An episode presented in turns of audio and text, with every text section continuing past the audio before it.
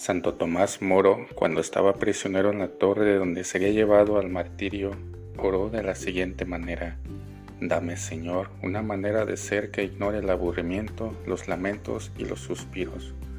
No permitas que me preocupe demasiado por esta cosa embarazosa que soy yo. Dame, Señor, la dosis de humor suficiente como para encontrar la felicidad en esta vida y ser provechoso a los demás que siempre haya en mis labios una canción, una poesía o una historia para distraerme. Amén.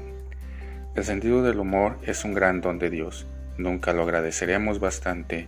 Conviene pedirlo al Señor y no olvidarse de cultivarlo. Que los disfrutes.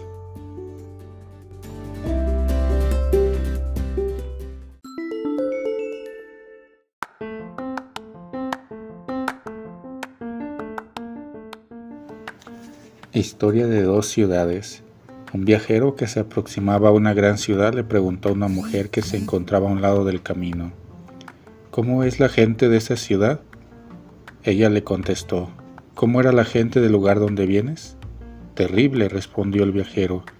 Era mezquina, no se puede confiar en ella, detestable en todos los sentidos.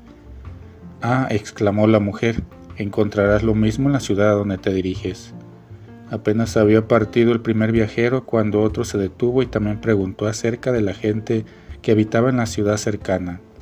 De nuevo la mujer le preguntó al viajero por la gente de la ciudad donde provenía. Era gente maravillosa, declaró el segundo viajero, honesta, trabajadora y extremadamente generosa. Lamento haber tenido que partir de allí. La sabia mujer le respondió, Lo mismo hallarás en la ciudad a donde te diriges.